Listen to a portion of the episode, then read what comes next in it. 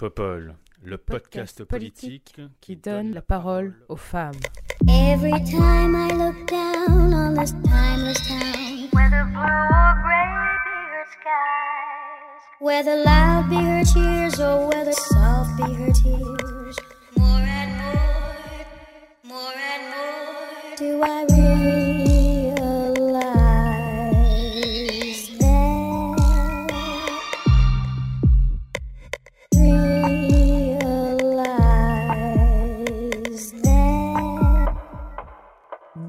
Bonjour, bienvenue sur ce nouvel épisode de Popol. Et pour ce nouvel épisode, j'ai le plaisir d'accueillir Audrey Ngodad. Bonjour Audrey, Bonjour Léa, comment vas-tu? Très bien, et toi? Ouais, bah nickel, merci. Content d'être là? Très, très, très, et puis aux côtés d'intervenantes de, qualité, je n'en doute pas, donc euh, merci encore pour cette invitation. Avec plaisir. Est-ce que tu pourrais nous parler de toi, s'il te plaît, Audrey? Alors, donc je m'appelle Audrey, j'ai 26 ans, et euh, je suis communicante et collaboratrice parlementaire au Sénat.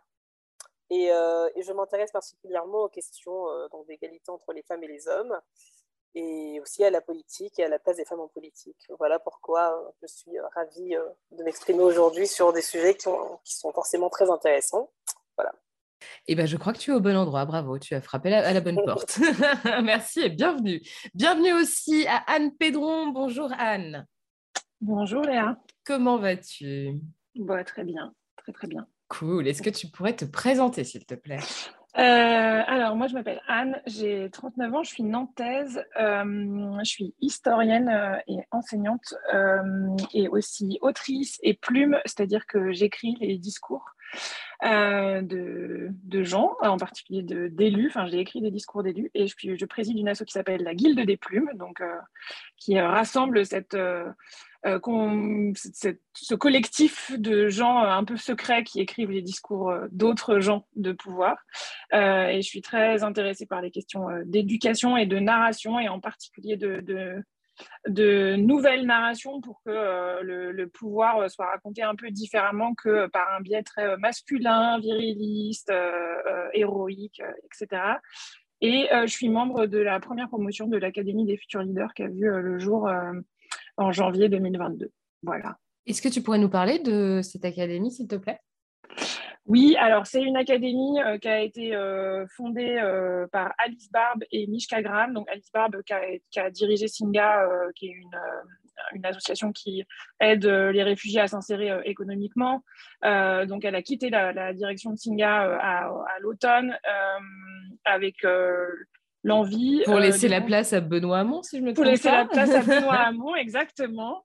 Euh, et, et pour euh, développer un autre projet qui est donc cette académie qui se veut une réponse ou en tout cas un contrepoids à, aux écoles d'organisation de, de l'extrême droite, donc à l'école de Marion Maréchal Le Pen, au camp d'été de, de Génération Identitaire, enfin voilà, avec l'idée que globalement, la droite conservatrice, l'extrême droite s'organise pour prendre le pouvoir et pour euh, imposer euh, une forme de cadrage culturel dans le discours et qu'il faut que de l'autre côté, euh, les gens...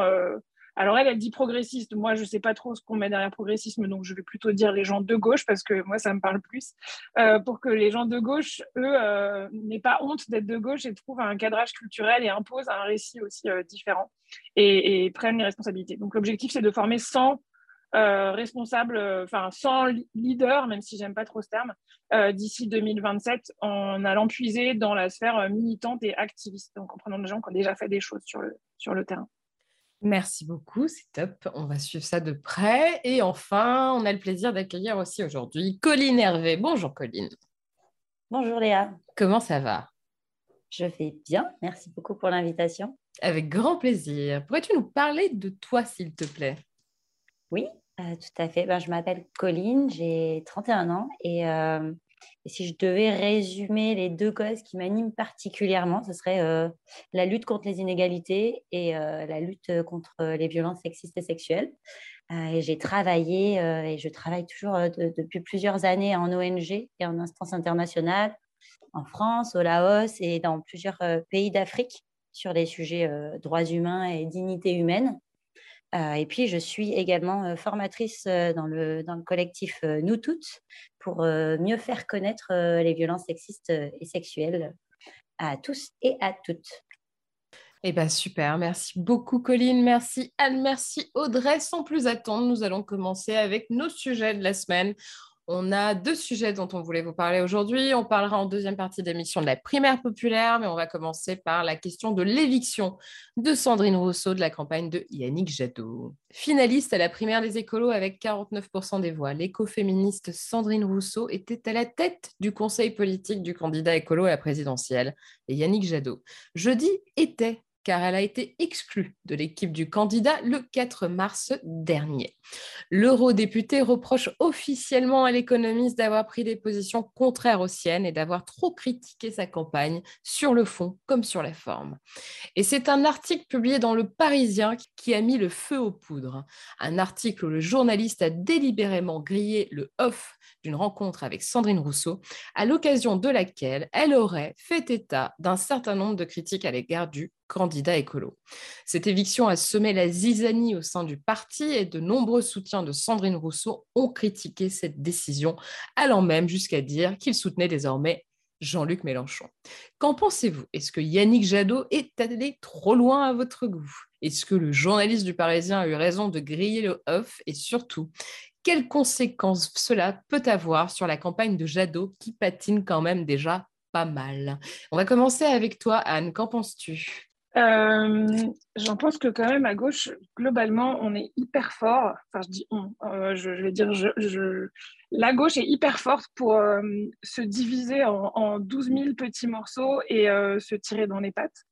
à un moment où on aurait besoin plutôt de force, de rassemblement, d'unité et d'inventer de nouveaux récits. Donc voilà, je, c'est difficile de dire si euh, Yannick Jadot est allé trop loin pour moi. Enfin, je n'ai pas tous les tenants et les aboutissants euh, de, l'extérieur, euh, c'est compliqué. Mais je trouve que ce que ça renvoie, c'est au grand public, c'est une image de division et de couper les cheveux en quatre, premièrement. Et deuxièmement, quand même, ça a aussi l'idée que, bon, bah, c'est toujours les femmes qui, qui payent les pots cassés en premier. En tout cas, là, clairement, elle, elle, est, euh, elle est sortie euh, en partie pour ce qu'elle a dit, mais aussi parce que depuis, enfin, l'écoféminisme, je pense, n'a pas du tout été intégré, compris par, par une partie de, de l'équipe de campagne. En tout cas, n'est pas une thématique qui, pour eux, est importante pour gagner cette élection. C'est un choix stratégique, mais voilà.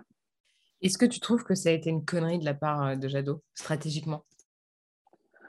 Franchement, euh, je je sais pas. Euh, je, trouve juste que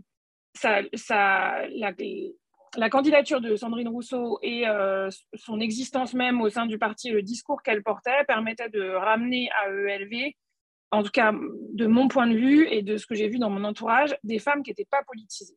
C'est-à-dire qui étaient politisées par la question féministe et qui seraient jamais, enfin, qui estimaient que la politique, la popole, justement, c'était pas pour elles et que du coup, elle, elle remettait euh, ce sujet-là, enfin, en fait, via le féminisme, elle refaisait entrer ces femmes-là en politique qui avaient depuis longtemps préféré euh, cultiver leur jardin et euh, aller à des salles de sororité, etc. Donc, je trouve que c'est super.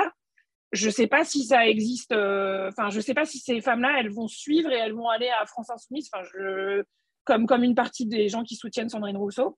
J'en suis pas convaincue à titre personnel. Voilà, donc dans ce domaine-là, voilà, je pense que ça va juste créer des gens qui votent blanc ou des abstentionnistes en plus, quoi. Euh, voilà. Merci euh, Anne. Audrey, toi, tu euh, analyses la situation comment? Comment tu as, ouais, comment as, accueilli la, nouvelle? Moi, je me souviens, j'étais en vacances, j'ai reçu une notification du Monde, j'étais sur le cul, quoi. Et j'étais là, what? J'ai gueulé dans la barre. Et toi, tu as vu ça comment? Non, non, moi, je n'ai pas vraiment été surprise par cette éviction pour, euh, plusieurs raisons. La première, c'est qu'à un mois euh, d'un scrutin présidentiel de premier tour où le candidat du parti écologiste est à 5%, euh, il faut, en tout cas au niveau des classiques, parce qu'elle est devenue, en raison de son résultat à la primaire, un classique du parti écologiste, il faut une espèce d'union. Et, et, si elle ne tient pas, déjà qu'ils n'ont pas beaucoup de chance parce qu'ils sont à 5%, il n'y a vraiment aucun espoir. Et donc, il y avait une, espèce de solidarité euh, qui n'est pas apparue euh, de son côté en raison bah, déjà de, de l'article qui est paru dans le Parisien où elle explique, je cite, il se plante surtout, c'est du gâchis. Donc, c'est quand même des critiques qui, qui, qui, qui, peuvent faire mal du côté de Jadot. Et aussi, de manière globale, elle, euh, elle est un personnage, Sandrine Rousseau. Bon, peut-être que c'est un positionnement et que c'est pas de la maladresse, hein, peut-être qu'elle fait exprès, mais il y, a, un certain nombre de déclarations, parfois un petit peu loufoques, euh, qui sont sorties ces derniers temps, mais qui ne vont pas dans le sens d'une crédibilisation euh, d'un parti écologiste qui se veut une écologie de gouvernement. Là, je cite Jadot. En fait, elle, elle incarnait une espèce d'originalité qui peut être une stratégie, mais qui en tout cas n'allait pas dans un, un renforcement du positionnement écologiste au niveau, de, au niveau des Français. Donc en cela, je peux comprendre que tous ces éléments-là aient poussé euh, Yannick Jadot à ne pas vouloir euh, qu'elle poursuive la campagne. En revanche, moi, Sandrine Rousseau, je peux me reconnaître en elle, même si on n'est pas, on pas les mêmes idées, euh, sous certains aspects. Par exemple, déjà, elle a perdu de peu. Donc elle incarne quand même, on va dire, un courant qui est quand même assez solide au niveau des écologistes. Elle est là depuis 2009. Donc c'est quand même une, euh, elle est, elle est, elle est vraiment très fidèle à ce parti. Et aussi, c'est une femme qui a beaucoup, elle a vécu donc déjà le scandale Bopin. Elle a depuis 2009, elle a quand même réuni 48% des voix de la primaire. Et là, peut-être qu'elle a vu ses idées et ce qu'elle défend trop effacées au profit euh, du courant de Jadot. Et je peux comprendre, après toutes ces années de combat-là, ne plus du tout voir ce pourquoi tu t'es battu incarné dans le projet qui est défendu finalement devant les Français, je peux comprendre que ce soit difficile à vivre et qu'elle ait euh, décidé de, euh, voilà, de, faire entendre sa voix coûte que coûte, quitte à créer des dissensions. Donc voilà, mais après, pour, rejoindre euh, ce qu'elle ce qu'elle disait, au bout du chemin, on se rend compte que, quel que soit le bord politique, les femmes en politique, c'est problématique. Voilà, en fait, j'ai pas pas de prescription ni de, ni de solution à, euh, à, donner aujourd'hui. Mais en fait, on remarque que, bon, là, il s'agit de Sandrine Rousseau euh, qui est euh, dans un parti que je ne soutiens pas, mais dans d'autres partis, on observe exactement le même genre de phénomène. C'est-à-dire que à un certain niveau de pouvoir, quand elles arrivent au sommet de la pyramide, ça ne fonctionne plus. Là, on va dire que c'est parce qu'elle est infidèle. Hidalgo, apparemment, elle n'a pas de charisme. Pécresse ne sait pas faire des meetings. Ségolène, apparemment, est hystérique. En fait, on arrive toujours à elle chute au dernier moment. Et, euh, et, et, et, et c'est cela que je trouve problématique, que je trouve que c'est une, oui, on peut dire que c'est une erreur peut-être de la part de Yannick Jadot, parce que symboliquement, euh, il aurait fallu quand même qu'une femme qui a réuni 48% des voix reste jusqu'au bout. Quitte à, voilà, il aurait fallu qu'il réussisse quand même à trouver un accord en interne. Et, euh, et je déplore le fait qu'on observe encore une chute euh, d'une femme qui aurait pu aller loin dans un parti. Ouais, c'est clair, je suis bien d'accord. Euh, Colline, est-ce que, euh, comme vient de le dire Audrey, et comme l'a dénoncé par ailleurs hein, Sandrine Rousseau quelques jours après dans, dans Libération, tu penses qu'il y a une forme de sexisme dans cette, euh, dans cette décision? Alors, c'est un peu compliqué de répondre si c'est dans cette décision-là qu'il y a une forme de sexisme. Je reste persuadée qu'une femme en politique, et, et d'ailleurs Sandrine Rousseau le disait très bien, euh, euh, subit, euh, subit ce qu'elle a pu appeler l'ultrasexisme. Je pense qu'il est parfois vraiment difficile de faire face à ce sexisme qui est décuplé en politique. Euh, et, euh, et, quand on est victime d'ultrasexisme, c'est vrai qu'on ne supporte plus le moindre sexisme, on est très à vif, euh, pour, pour, pour, ne pas la citer. Euh, donc, si cette décision-là, elle est liée à un ultrasexisme, je, je, moi, je ne pourrais pas l'affirmer parce que parce que, comme, comme le disait très bien Anne et Audrey, c'est quand même une prise de position dans les médias qui a clivé. C'est quand même, euh, quand même une femme qui a décidé euh, de prendre la parole, de ne pas avoir peur de défendre ses idées, qui a décidé de faire entendre sa voix. Euh, si ça avait été un homme qui avait fait la même chose et dénoncé certains propos ou pratiques ou visions des choses de son candidat ou du candidat pour lequel il, ferait campagne, est-ce qu'il aurait été évincé? C'est une grande question. J'aimerais pouvoir avoir la réponse. Euh, donc, je ne sais pas si c'est exactement lié au fait qu'elle soit une femme. En tout cas, en, tout cas je pense que c'est lié au fait qu'elle n'avait pas envie de, ne pas continuer à parler de ses idées, de ne pas continuer à mettre sur le devant de la table haut et fort euh, ce qu'elle pensait. Donc, euh, elle, est restée fidèle à elle-même euh, là-dessus. Pour moi, stratégiquement, je pense qu'elle devait savoir que c'est ce qui pouvait arriver au bout du compte lorsqu'on prend la parole de cette manière-là. et c'est quand même relativement fort comme, comme message. Et, et, ensuite, le fait qu'elle qu'elle qu'elle ait été euh, évincée en tant que femme, je ne pourrais pas l'affirmer. En revanche, je pense que clairement, euh, tout ce qu'elle peut vivre et tous les reproches, tous les reproches qu'elle peut subir sont euh, en effet liés au genre, puisque les femmes en politique sont quand même beaucoup plus malmenées. Ouais, ça c'est clair. Il y a même des gens qui ont écrit un livre là-dessus, qui sortira bientôt. Petit moment de Petite promo, allez, deux secondes de promo quand même. je, non, je m'interrogeais, je reviens sur ce que tu disais par rapport aux propos dans la presse. Enfin, il faut remettre les choses dans leur contexte. Hein. On est sur un off un déj avec des journalistes qui, à la base, lui avais dit on veut comprendre un peu euh, l'environnement politique euh, dans lequel vous évoluez en quelque sorte, c'est ce qu'elle dit à Libé, euh, et puis elle se retrouve avec quelqu'un qui finalement lâche le off, en fait un article en considérant que c'était trop important. Deux heures après, le communiqué de presse sort pour la têche, quoi. Donc c'est, enfin, moi je sais pas, je je, m'interroge sur la méthode. Euh, je m'interroge aussi sur euh, cette idée de voilà, est-ce qu'il fallait griller le off ou pas? Et euh, j'aimerais bien avoir vos réactions là-dessus. Anne, tu, voulais prendre, tu voulais prendre la parole, vas-y.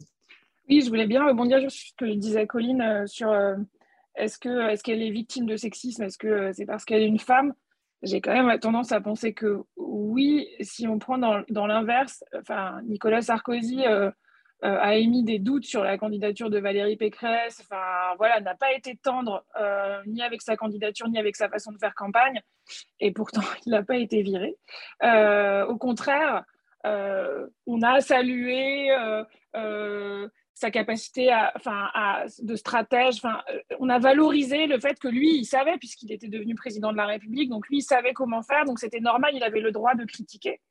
Euh, alors que euh, Sandrine Rousseau, euh, elle n'a pas le droit de critiquer parce qu'elle est la perdante et parce qu'à mon sens, elle est une femme très clairement et qu'elle les embête depuis le, depuis le début. Et, très clairement, je rebondis sur ce que, ce que tu disais aussi, Léa, sur le communiqué de presse qui sort deux heures après. alors oui, c'est, ça semble un peu, la méthode semble quand même un peu préparée. on, on sait tous que depuis la primaire, euh, les relations ne sont pas au beau fixe. Il y a eu un espèce d'accord de neutralité, une façon. Voilà, mais il n'y a, a, pas vraiment eu, euh, je pense, d'effort d'intégrer finalement euh, tout ce qui avait été porté par Sandrine Rousseau pendant, pendant cette primaire. Et moi, j'ai tendance à penser qu'une partie de cette non-intégration ne s'est pas faite parce que c'était des trucs de bonne femme, quoi. Et qu'il y avait des gens sérieux avec des choses sérieuses. Donc, alors que moi, je pense qu'une écologie de gouvernement, euh, elle doit intégrer euh, les questions écoféministes. Au contraire, euh, c'est essentiel pour, pour, pour l'avenir. Ouais, c'est clair. Audrey, tu voulais réagir aussi, toi, au off du Parisien qui a été grillé. Je te laisse la parole. Non, non, mais déjà, deux choses, parce que c'est très intéressant ce que Anne a dit sur, sur le fait que Nicolas Sarkozy n'ait pas été exclu. Je tiens simplement à rappeler euh, que Nicolas Sarkozy n'a pas participé à la, primaire, donc sa critique n'a pas peut-être le même effet qu'une critique de Michel Barnier ou de Xavier Bertrand. Et par exemple, lorsque, euh, Xavier Bertrand a eu euh, des choses à redire sur certaines expressions utilisées par Valérie Pécresse, c'était pas elle se plante surtout. On va dire, il y a aussi l'intensité de la critique qui, qui peut mener. Là, c'est du gâchis, les mots sont très forts. Euh, c'est ce que Madame Rousseau a dit. Là, pour le coup, euh, il y a des critiques parfois intra-parties, mais qui ne sont pas aussi violentes. Maintenant, sur la question du, euh, du off qui a été visé par le journaliste, moi, évidemment, je suis pour que les journalistes respectent le off, mais en fait, on a pléthore d'exemples politiques de off non respectés ces dernières années. Le dernier cas, c'était Buzyn, par exemple. Ça a été un cas, s'il en est, de off non respecté. Donc, je veux dire, il y a aussi une forme de, de précautions à prendre lorsqu'on est à la tête d'un parti, quand on est dans une situation un peu difficile. je ne sais pas en fait à quel elle est quand même au parti depuis 2009, donc elle a, une elle a une expérience de la politique quand même, Madame Rousseau. Et donc, on sait très bien que dans ces moments charnières, c'est-à-dire un mois du premier tour, euh, dans le Parisien, dans grands médias, avec des propos très forts euh, sur un sujet clivant, évidemment que ça sort. Donc, je suis, il n'aurait jamais dû faire ça, mais c'était écrit d'avance. Aller dire ça à un média à grand public euh, à un mois de, la, présidentielle, évidemment que ça sort. Donc, pour moi, il y a une, une espèce de peut-être hein, de, naïveté, mais je me demande si ce n'est pas un peu de la naïveté voulue, parce que j'ai vraiment du mal à croire qu'elle se soit vraiment dit que, ça que de tels propos n'allaient pas sortir. Euh, Anne, tu voulais, euh, tu voulais réagir brièvement avant que je donne la parole à Colline, s'il te plaît? Ouais, non, juste pour rebondir euh, et, dire que j'étais assez d'accord avec Audrey sur le fait que c'est difficile de dire que ça ne va pas sortir. On est à l'ère des réseaux sociaux en plus. Et je veux dire, beaucoup de gens entendent beaucoup de choses. Enfin, donc des propos aussi forts, qui, et c'était vraisemblablement pas la première fois qu'elle elle les prononçait dans sa responsabilité à elle, elle sait aussi qu'elle prend un risque qu'à un moment ça sorte. Euh, elle, le sait, elle fait de la politique depuis suffisamment longtemps. Euh, ouais, ouais, ouais, oui, oui, ça c'est pas fou, clairement. Euh, après, euh, moi j'ai quand même lu un article là aussi dans Le Monde récemment parce qu'on a reçu, on a reçu sur Backseat l'émission sur laquelle j'interviens sur Twitch. Sur la chaîne de Jean Massier le jeudi soir, on a reçu Yannick Jadot justement, donc on en a parlé hein, de tout ça. Euh, puis par ailleurs, il connaît aussi ma proximité avec, euh, avec, euh, Sandrine Rousseau. Moi, j'avais j'avais affiché mon soutien pendant l'entre-deux tours et ça, il, il, le savait. Mais bon, on a quand même, on voulait en parler, clairement. Et c'était assez intéressant d'avoir aussi sa, sa, position. Et en préparant l'émission, je suis allée lire des articles, naturellement, et je suis tombée sur un article du Monde de cette semaine où il y a aussi des proches du candidat qui disaient en fait les mêmes choses que, euh, que Sandrine. Et ça, je lui ai dit, bah non, mais des proches, de toute façon, euh, on en trouve tout le temps. Je veux dire, de dire que la, campagne de, de, Jadot est pas ouf, euh, c'est pas non plus un truc de malade, quoi. Enfin, je suis désolée, mais elle est pas ouf, on est bien d'accord. Enfin bref, Colline, tu voulais, tu... je te laisse peut-être conclure sur ce thème, s'il te plaît. Le mot de la fin. Non, mais pour, pour, rebondir sur ce qui a été dit, je suis tout à fait d'accord que sur la non-intégration des idées que Sandrine Rousseau peut porter euh, est très fortement liée au fait qu'elle soit une femme. Euh, et je pense qu'on on, est sûrement tous d'accord, tout d'accord autour, euh, autour de cette table. mais mais et je, pense aussi qu'elle savait que ça pouvait sortir.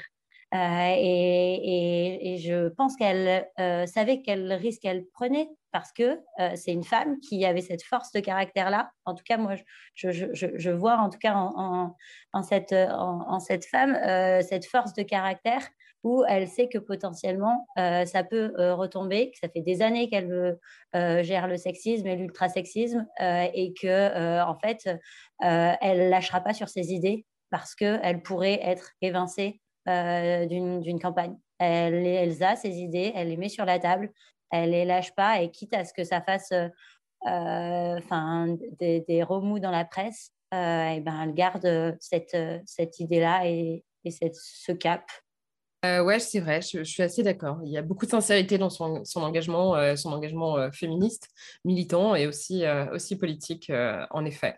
Je vous remercie beaucoup pour vos éléments sur ce premier thème. On va passer au deuxième thème, si vous le voulez bien, et on va parler de la primaire populaire.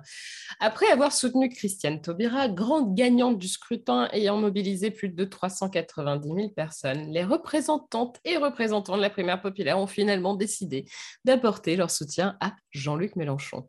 Cette décision était parfaitement inattendue et elle a suscité de nombreuses réactions au sein même de l'organisation, puisque Mathilde Himer, cofondatrice de la primaire populaire, a annoncé le 7 mars dernier quitter le mouvement. Pour justifier de son départ, la militante écologiste a déclaré ce retrait fait suite à la décision de faire campagne pour Mélenchon, car le processus ayant mené à cette position ne me semble pas en cohérence avec ce que nous avons construit ces derniers mois et encore moins incarné une manière différente de faire de la politique. Au moins, ça a le mérite d'être clair. Avec elle, d'autres militantes et militants ont aussi décidé de quitter le mouvement. Au-delà de ces difficultés internes, le mouvement de la primaire populaire a essuyé d'autres échecs. La non-reconnaissance du processus par de nombreux candidats et candidates à gauche, l'incapacité pour Christiane Taubira de réunir les 500 parrainages nécessaires pour se présenter à la présidentielle, et aussi et surtout l'incapacité à rassembler la gauche. Qu'en pensez-vous? Est-ce que, comme certaines et certains le disent, ce processus était finalement qu'une vaste blague? Ou est-ce que c'est un véritable échec? Ou alors, est-ce que ce n'est pas plutôt la preuve que le système de désignation actuel de nos candidates et candidats à la présidentielle ne fonctionne plus et que les partis ne sont plus suffisamment légitimes aux yeux d'une partie de la société civile? Audrey, qu'en penses-tu? Alors, qu'est-ce que je pense de la, de la primaire populaire? Bah, Déjà, l'initiative part évidemment d'une bonne intention, hein, on ne peut que la louer, mais euh, là où elle devait rassembler et réinventer, elle a, elle a produit tout l'effet contraire. C'est-à-dire que euh, ils étaient censés bah, rassembler la gauche, la moitié des candidats euh, n'ont pas voulu se présenter réellement, ils n'ont pas voulu s'engager comme Madame Taubira à se, à se retirer de la campagne en cas de défaite, euh, ce qui pousse au rassemblement. Et, et aussi, ils étaient censés réinventer là où finalement ils font un peu de la politique à la papa, c'est-à-dire qu'ils finissent par désigner un candidat, vote utile et en retournent en fait dans euh, dans, ce qui s'est toujours fait. Donc c'est un, peu, euh, un peu dommage. Moi, j'ai trouvé que ça, ça soulignait euh, dans un moment peut-être un peu assez sensible toutes les fragilités de la gauche, enfin des gauches, parce qu'il n'y en a pas qu'une. Ça, soulignait un peu toutes les fragilités. Et, et voilà, moi, je, trouve ça regrettable parce que j'ai beau ne pas forcément épouser ces idées-là, je trouvais que l'initiative, en tout cas, était, était assez novatrice. Maintenant, euh, de manière globale, en dehors de la primaire populaire, je trouve que les primaires euh, sont une bonne chose, notamment pour les femmes en politique. C'est quand même la troisième grande primaire euh, à l'issue de laquelle on voit une femme gagnante. Il y a eu la primaire avec Dominique Strauss-Kahn, Laurent Fabius et Ségolène Royal, elle est ressortie gagnante.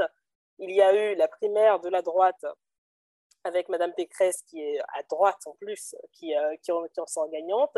Et là, Madame Taubira qui, gagne. Donc, finalement, ça reste quand même, primaire populaire ou non, ce procédé-là euh, reste évidemment démocratique, mais euh, euh, donne de la place et légitime les femmes en politique. Et, et donc, je ne peux que soutenir ce genre d'initiative. Maintenant, il est vrai que malgré tout, ça n'aboutit que rarement. C'est-à-dire que ça a le don de réveiller les vieilles scissions dans les partis, même les plus anciens, et euh, de réveiller des rivalités qui finalement euh, n'aboutissent que très peu lorsqu'il s'agit de, euh, d'aller, d'aller se faire élire. Et remarquons aussi que les deux candidats qui ont le plus de chances de passer au second tour, Marine Le Pen et Emmanuel Macron, sont des candidats désignés de fait. Ce pas des candidats issus d'une primaire. Donc autant, voilà, pour être plus clair, la primaire c'est bien parce que c'est légitime les femmes en politique, mais ça peut-être ça fragilise les partis ou alors les mouvements. Et, euh, et on voit que euh, les deux mouvements. It's that time of the year. Vacation is coming.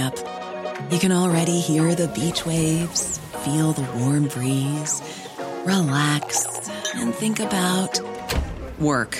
You really, really want it all to work out while you're away. Monday.com gives you and the team that peace of mind. When all work is on one platform and everyone's in sync, things just flow wherever you are. Tap the banner to go to Monday.com.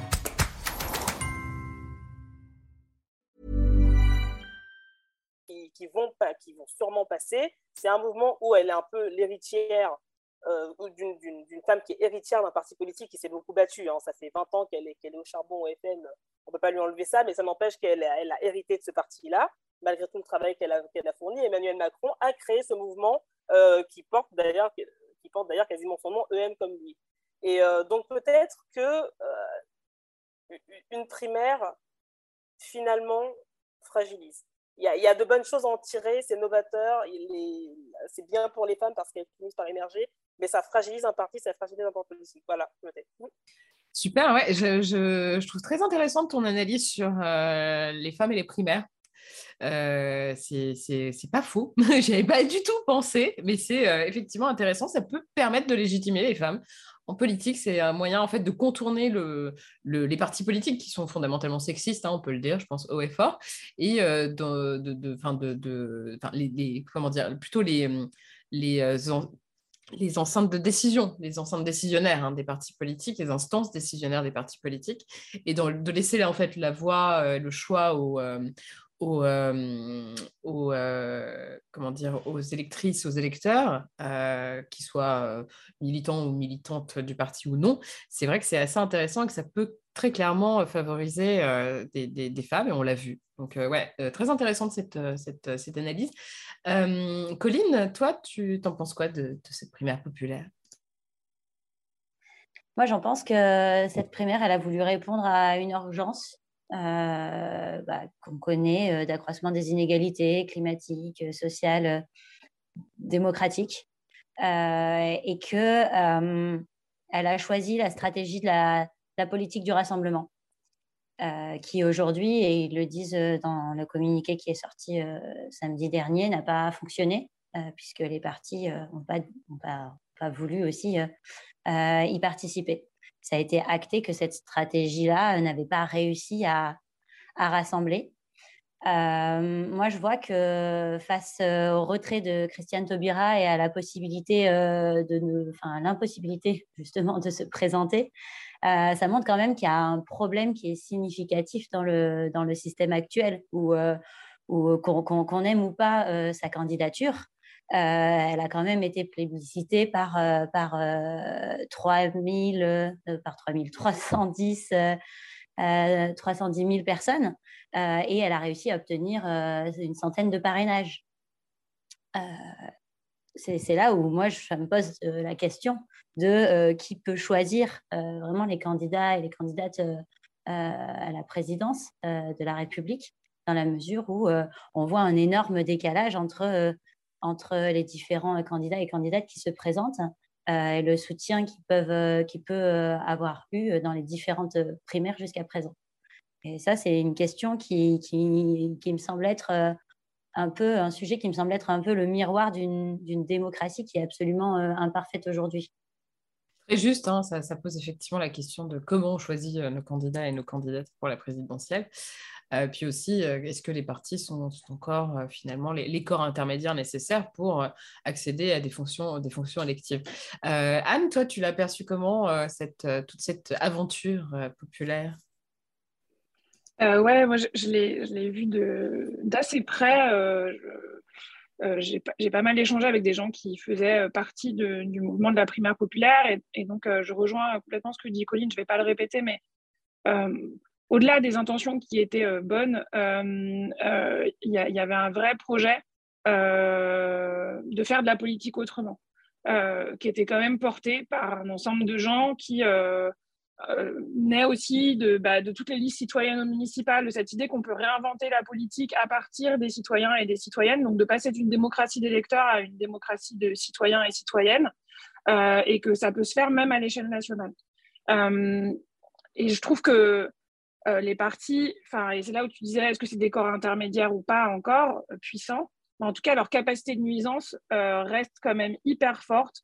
et, moi, je trouve que euh, vraiment, là-dessus, ils n'ont euh, pas été fair-play. Après tout, c'est le jeu. Euh, mais, mais en plus, ils ont tapé sur l'outil une fois que, que de toute façon, ils n'en faisaient plus partie. C'est-à-dire, ils ont accepté plein de discussions sur le socle commun. Et puis, on a vu enfin, Anne Hidalgo qui dit Je ne vais pas y participer pour dire une semaine après Ah, bah si, il faudrait une grande primaire de la gauche, une fois qu'elle avait dit qu'elle n'y participait plus. Donc, ils ont eu une capacité quand même de nuisance vis-à-vis de cette initiative qui était forte. Euh, après, enfin voilà, rassembler 400 000 personnes qui votent au jugement majoritaire, moi j'ai été vraiment hallucinée de la shitstorm qui se sont prises euh, après le, vote, alors que c'est la première fois qu'autant de gens votaient au jugement majoritaire et que c'était hyper intéressant comme euh, initiative démocratique. ensuite, sur, je rejoins ce que disait Colline, sur Christiane Taubira, on, on pense qu'on veut de sa candidature, on pense qu'on veut de, son programme abouti ou pas, de son envie d'y aller. Mais ça me semble quand même aberrant que dans une république démocratique, quelqu'un qui soit choisi par presque 400 000 personnes ne puisse pas avoir ses parrainages quand Jean Lassalle a eu ses parrainages euh, tout de suite, quoi. Enfin, voilà. Et, je sais pas, je ne crois pas qu'il y ait 400 000 personnes qui portent la candidature de Jean Lassalle dans ce pays. Euh, donc, moi, ça m'interroge beaucoup. Et ensuite, euh, euh, sur leur, décision, je pense que pour le coup, elle était complètement contraire à l'esprit du process. La décision finale de soutenir Jean-Luc Mélenchon dans un CA à 30 personnes. Et d'ailleurs, Mathilde Dimer a dit qu'elle démissionnait, mais il y a eu une lettre ouverte dans le JDD de 25 soutiens de la primaire populaire qui ont aussi dit, eux, euh, qu'il condamnait la méthode qui avait été choisie. Pas forcément le choix final de dire on va soutenir Jean-Luc Mélenchon, mais la, méthode qui avait été euh, euh, celle prise par le conseil d'administration. Surtout que le deuxième du vote, c'était Yannick Jadot. Donc moi, je connais plein de gens qui sont très, très déçus. Et in fine, là où ça fait beaucoup de mal, je crois, c'est des tas de gens qui s'étaient emballés pour cette initiative, qui était encore une fois loin de la politique. Et, et qui, qui bah, du coup se disent bah, en fait on se fait avoir de toute façon quoi. À la fin, c'est toujours des gens qui ont des décisions de pouvoir. Colline, tu voulais, euh, tu voulais réagir justement sur, euh, sur cette décision et je laisserai la parole ensuite à, Audrey pour, euh, pour conclure sur ce thème. Merci. moi, je me dis que sur cette décision-là, elle a été guidée par, par les urgences. en fait, la peur de dans quelques années, euh, enfin le, rapport du GIEC sort, euh, le martel, on n'a plus beaucoup beaucoup d'années pour pouvoir agir et pour éviter de se retrouver dans cette euh, spirale infernale de, destruction qui est déjà bien trop engagée. et je pense que cette décision, a été guidée par ça, par se, dire, en fait, potentiellement la personne qui peut y arriver dans les sondages, c'est celle-là. je ne dis pas que c'était le choix à faire, mais je pense qu'il y a eu cette euh, peur d'un mouvement euh, citoyen de se dire euh, c'est maintenant, on va mettre nos forces là-dessus et on va essayer d'avancer. Ensuite, de la manière dont ça a été pris, évidemment qu'il y a eu des erreurs dans ce processus de décision et de, dans la communication que ça a été fait. Et je pense que c'est aussi une, une, bonne base pour pouvoir avancer aussi sur les erreurs qui ont pu être faites, sur comment euh, réfléchir aussi à tous ces mouvements citoyens euh, euh, et, de faire en sorte de s'affranchir aussi de, méthodes qui, peuvent exister et ce sur quoi on s'est toujours construit. Et de pouvoir, regarder la théorie et de la pratique, essayer de, faire de la politique autrement pour de vrai au fur et à mesure aussi des, erreurs qui peuvent arriver. Euh, euh, et, juste pour finir, euh, je, pense que c'est un, mouvement citoyen qui s'est un peu demandé comment faire et qui a tâtonné tout le long. parce qu'au début, l'idée, c'était de faire avec les partis, ensuite, c'était de faire sans les partis, ensuite, c'était à nouveau de refaire avec les partis. Et, je pense que là, il y a une grande responsabilité aussi des partis de se dire, euh, il, y a des, il y a des citoyens, des citoyennes qui s'engagent tous les jours. Et là, on ne parle pas que de la primaire populaire, il y a, y a tellement d'organisations qui font des choses magnifiques euh, pour euh, inclure les citoyens et les citoyennes dans, dans la politique parce que, enfin, pour moi, beaucoup, beaucoup de choses, voire tout est politique. Euh, euh, et, et, donc, du coup, ça donne un peu euh, la lumière aussi sur se dire comment est-ce qu'on réintègre ou qu'on intègre tout court, parce qu'est-ce qu'ils, est qu'ils ont vraiment déjà été intégrés un jour, intègre les, les, les, gens qui ont envie de pouvoir prendre part à, tous ces processus. Ça met au moins la, lumière là-dessus et de pouvoir reconnaître euh, aussi euh, les erreurs qui ont pu être euh, faites au fur et à mesure. Ouais, ça, je suis assez, je suis assez d'accord. Hein. C'est, Moi, j'ai vu ça un peu comme un sursaut citoyen, en partie. Mais bref, à suivre. Audrey, je te laisse peut-être le mot de la fin sur ce thème, s'il te plaît. Sur ce thème, bah, moi, j'y ai vu, en tout cas à travers ce, soutien, bon, déjà une, une volonté de, d'utilité, hein, évidemment de vote utile, mais j'y vois aussi une espèce de renoncement en fait.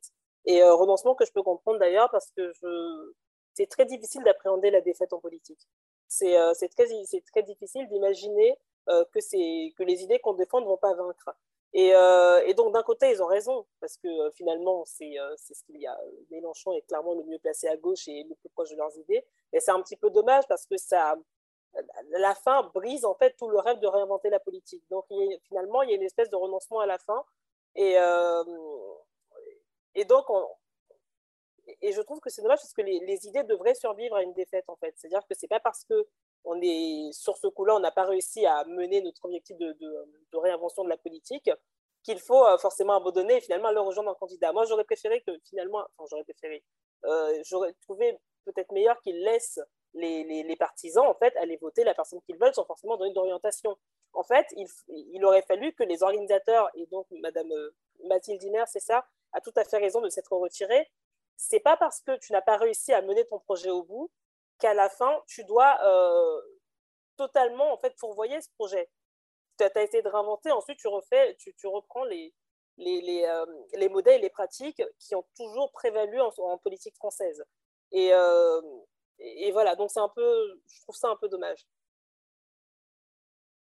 Merci beaucoup Audrey pour le mot de la fin. Merci beaucoup à toutes les trois pour euh, ces éléments sur ce thème quand même assez intéressant. Je vais vous laisser la parole maintenant pour euh, les actualités que vous souhaitiez partager avec nous. Et on va commencer avec toi, Colline, si tu le veux bien. De quoi voulais-tu nous parler, s'il te plaît? Oui, moi j'avais envie de vous parler euh, d'un projet qui m'est venu en écoutant les humanitaires euh, au sens large, les personnes qui travaillent euh, sur le terrain, sur des zones de guerre, d'urgence et euh, de développement, parce que dans le jargon, ce n'est pas, pas les mêmes.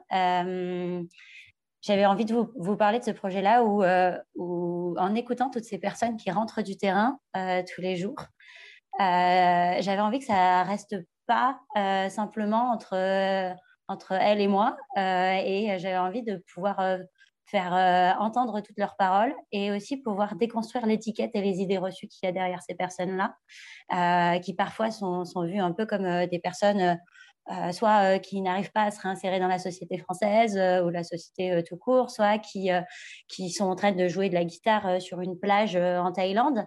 et, peut-être que parfois c'est le cas, mais en tout cas, c'est quand même des personnes qui sont engagées sur le terrain, qui accompagnent des, populations à gérer des, urgences climatiques, de guerre sociale et de développement. Et donc, euh, avec toutes ces problématiques-là, évidemment, arrivent toutes les réflexions autour de, euh, euh, pour moi, qui est très importante, autour de la néocolonisation, autour de l'échange entre les différents pays, autour de la place que peuvent avoir les pays des Suds et des Nord, enfin du Nord. et donc, pour moi, c'est un, un, sujet qui me paraît vraiment important qu'on puisse continuer à mieux se comprendre.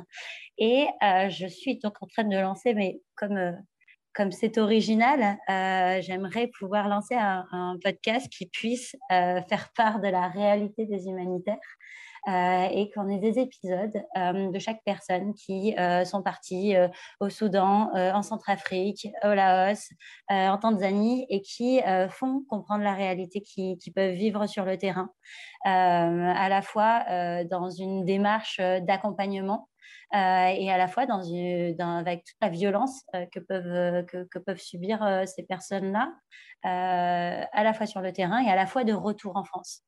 Euh, parce que lorsqu'on rentre en France, euh, euh, on n'a plus cette étiquette de on est à l'étranger, on est une personne qui, qui a une place, une personne qui essaye de faire changer les choses. Et voilà, moi je les lis beaucoup aussi aux, militants en France.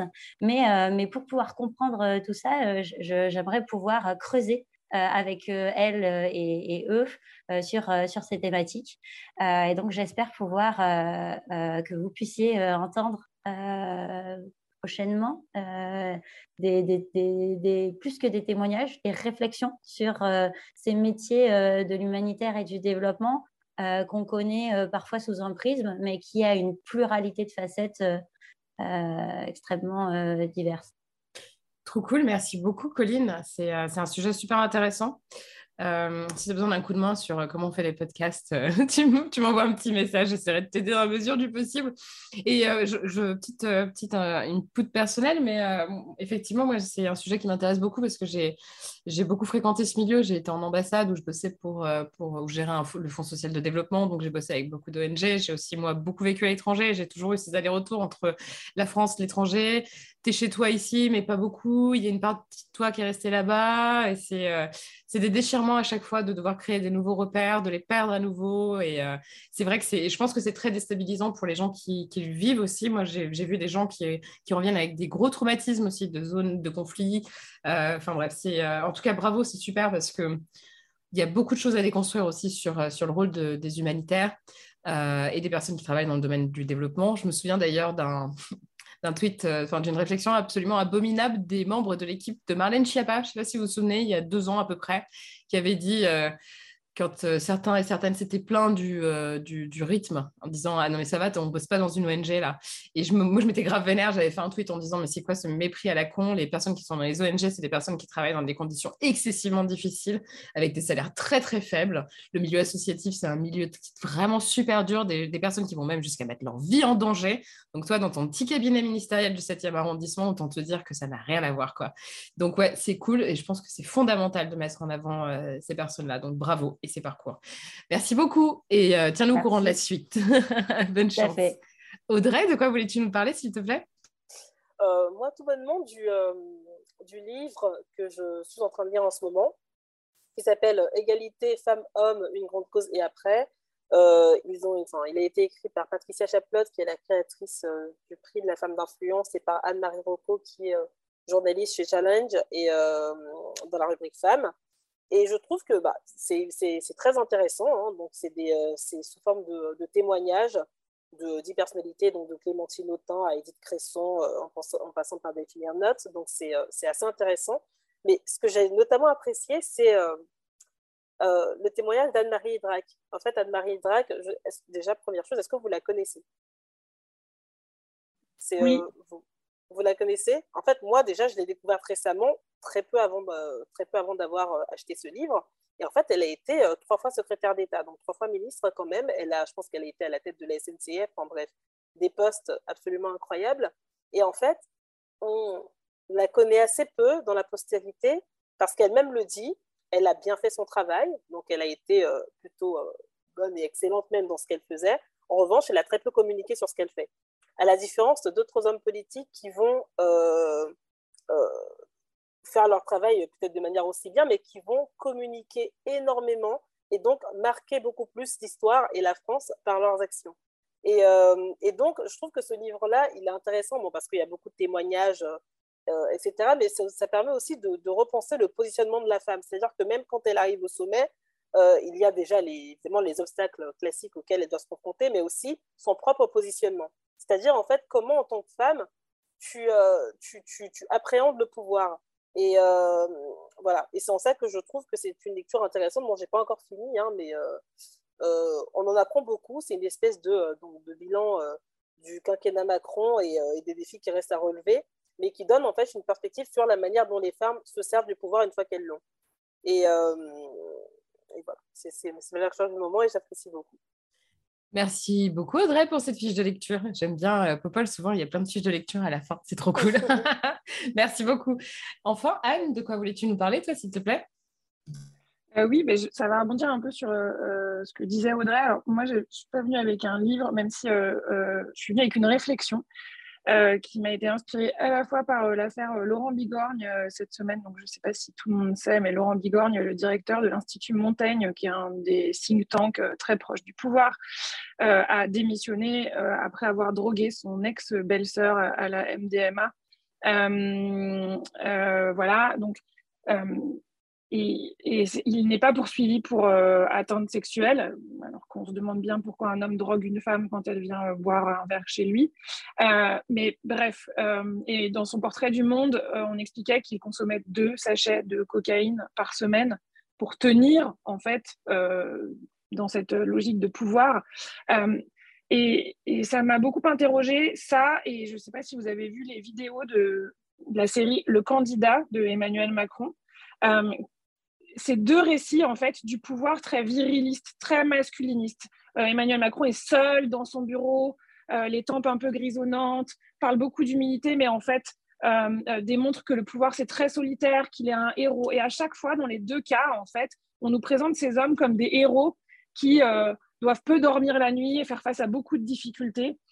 et ça m'a beaucoup interrogé sur quand est-ce qu'on va enfin réussir à faire des contre-récits féministes du pouvoir c'est-à-dire euh, des récits qui ne seraient pas justement sur euh, euh, comment les femmes ont souffert pour accéder au pouvoir, mais comment, comment en fait être une femme au pouvoir, enfin comment en fait il pourrait y avoir plein de femmes au pouvoir et elles verraient les choses différemment. Euh, bah voilà, mais il va sortir sur la place des femmes en politique. Et ça m'a fait penser à ce livre d'Alice Zeniter qui s'appelle, qui est une conférence au départ qu'elle a transformé en livre qui s'appelle Je suis une fille sans histoire et qui rappelle que en fait tous nos récits, toutes, toutes les histoires qu'on lit depuis qu'on est enfant sont des histoires euh, avec un arc narratif où il y a un héros qui rencontre des obstacles, qui les traverse, et à la fin, il gagne tout seul. Euh, et il y a une autre autrice qui s'appelle Ursula Le Guin qui dit ça, c'est un récit masculiniste et il faudrait inventer des récits de euh, chasseurs, de cueilleuses, donc ce que faisaient les femmes à, préhistoire, c'est-à-dire des récits qui racontent plein de petites histoires et qui montrent qu'en fait, la, la vie, c'est pas un héros qui traverse plein d'épreuves, mais la vie, c'est le bordel, globalement, et le pouvoir aussi, c'est le bordel, et ça abîme les gens, et ils essayent de s'en sortir, etc., etc. Voilà, donc ces deux histoires de Laurent Bigorgne et euh, cette vidéo d'Emmanuel Macron m'ont refait me poser la question de on fait et comment moi je peux faire pour euh, créer des récits féministes attractifs d'un pouvoir partagé et d'un pouvoir d'agir sur et pas euh, d'un pouvoir sur les autres. Super, merci Anne. Euh, c'est une réflexion très intéressante que je partage hein, à 100% en l'occurrence. Je vous remercie beaucoup à toutes les trois d'avoir participé à ce nouvel épisode de Popol. C'était un bonheur de vous recevoir et d'avoir ces échanges avec vous. Je vais maintenant laisser la parole à Clotilde Lecause pour sa chronique internationale. Et avant ça, j'ai juste une petite annonce à vous faire. Je vous donne rendez-vous vendredi 18 mars à 19h30 au point éphémère pour une soirée de lancement du livre que je publie chez, aux éditions Belfond sur la question de la place des femmes en politique. Ce sera l'occasion de pouvoir acheter le livre en avant-première, de pouvoir avoir une dédicace. Il y aura aussi des prises de parole de femmes que j'ai interviewées dans ce livre, à savoir Sandrine Rousseau, euh, Manon Aubry, Nelly Garnier, Frédéric Dumas, bref, et tant d'autres. Donc, je vous invite euh, à ce moment festif qui est un, événement gratuit où il y aura une soirée aussi avec euh, une amie DJ. Donc, voilà, je, serai très heureuse de vous voir sur place. Venez nombreux et nombreuses, c'est sans inscription, c'est gratos et ça va être très cool. Je vous embrasse et je vous dis à très vite. Bonjour à toutes et tous. Vous vous souvenez, il y a un an, je vous parlais du coup d'État en Birmanie. Dans la version officielle et pour le gouvernement chinois, il s'agissait d'un remaniement ministériel. Les mots ont un poids et la vérité est une interprétation. Aujourd'hui, en Russie, la version du Kremlin concernant la présence des troupes russes en Ukraine est celle d'une opération de maintien de la paix. Dès le 24 février, le quotidien Commerçant, plutôt loyal et destiné à un public éduqué, titrait L'Ukraine a commencé à se rétrécir et on trouvait en sous-titre Les forces des républiques du Donbass, avec le soutien des forces armées de la Russie, ont avancé sur les positions ukrainiennes. C'est donc pas l'armée russe qui attaque. On pouvait également y lire le ministère de la Défense affirme que les divisions et militaires des forces armées d'Ukraine quittent rapidement leur position en abandonnant leurs armes. On peut quand même voir deux limites actuellement à cette propagande russe. D'abord, en deux semaines, l'espace médiatique en Russie s'est considérablement restreint. Le Kremlin a interdit Écho de Moscou, critique à l'égard du pouvoir, qui a préféré se dissoudre comme la chaîne Dodge qui s'est également sabordée pour ne pas compromettre sa ligne éditoriale. Pour Jan Raczynski, le directeur de l'ONG Mémorial, la plus vieille organisation de défense des droits humains en Russie, dissoute par la Cour suprême en 2021, il s'agit d'une reprise des pratiques antérieures, celles de l'URSS, de restrictions extrajudiciaires aux droits fondamentaux des citoyens. Le 4 mars, la Douma réunie en session extraordinaire, a également adopté une nouvelle loi, dite sur les fake news, entrée en vigueur le jour même. Elle criminalise la diffusion de fausses nouvelles, les fausses nouvelles restant un concept assez large.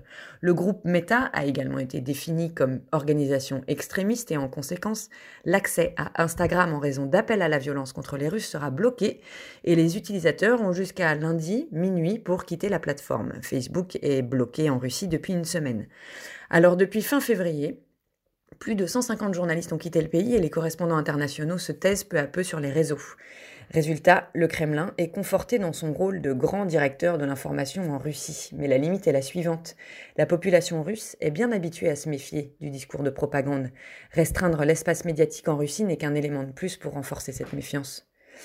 Deuxième limite, les divisions existent au sein des élites qui se manifestent. Mercredi dernier, Dans la grande émission propagandiste de la première chaîne russe, enregistrée et donc validée par les autorités, deux invités propagandistes ont déclaré que les sanctions de l'Union européenne sont efficaces et qu'il existe actuellement des risques de désordre dans la population, pas vraiment ce que l'on entend du Kremlin. Ils considèrent que le but de l'armée est atteint, car le Donbass est libéré.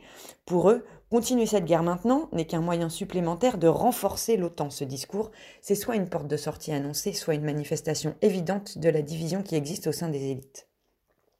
Et qu'en est-il chez nous de l'espace médiatique par rapport à la question de cette opération russe en Ukraine? Pour la première fois, le 2 mars, l'Union européenne a pris la décision sans précédent d'interdire les opérations de deux médias immédiatement, Sputnik et Russia Today, sans vote du Parlement et à effet immédiat. C'est une première. Et pour quel résultat? Ensuite, toujours et encore les questions de genre, les chercheuses Anna Colin Lebiedev et Frédéric Matonti soulèvent que les médias se font le reflet de l'inégalité genrée déjà présente dans le monde universitaire sur les études post-soviétiques. Aux hommes, les grands sujets, géopolitique, questions militaires, analyse de la politique du Kremlin, et aux femmes, les sujets considérés plus mineurs comme l'histoire quotidienne, la société civile ou la question des vétérans et des mères de soldats en Russie. C'est aussi le cas sur le plan géographique, aux hommes la Russie et aux femmes les pays satellites comme l'Ukraine, la Biélorussie, la Géorgie ou le Kazakhstan. Alors si ça vous intéresse, cette semaine sur Twitter, je vous donnerai des comptes de personnes à suivre euh, sur la question. Et sur ce, bonne semaine.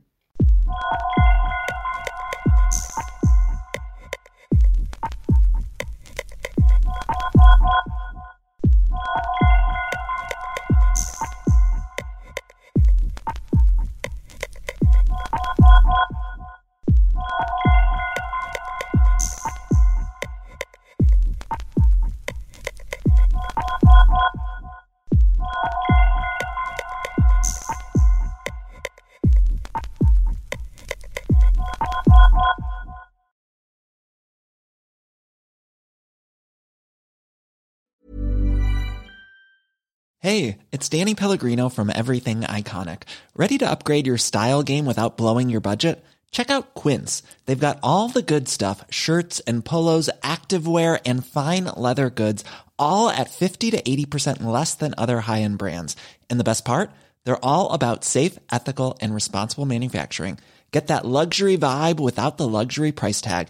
Hit up quince.com slash upgrade for free shipping and 365 day returns on your next order. That's quince.com slash upgrade.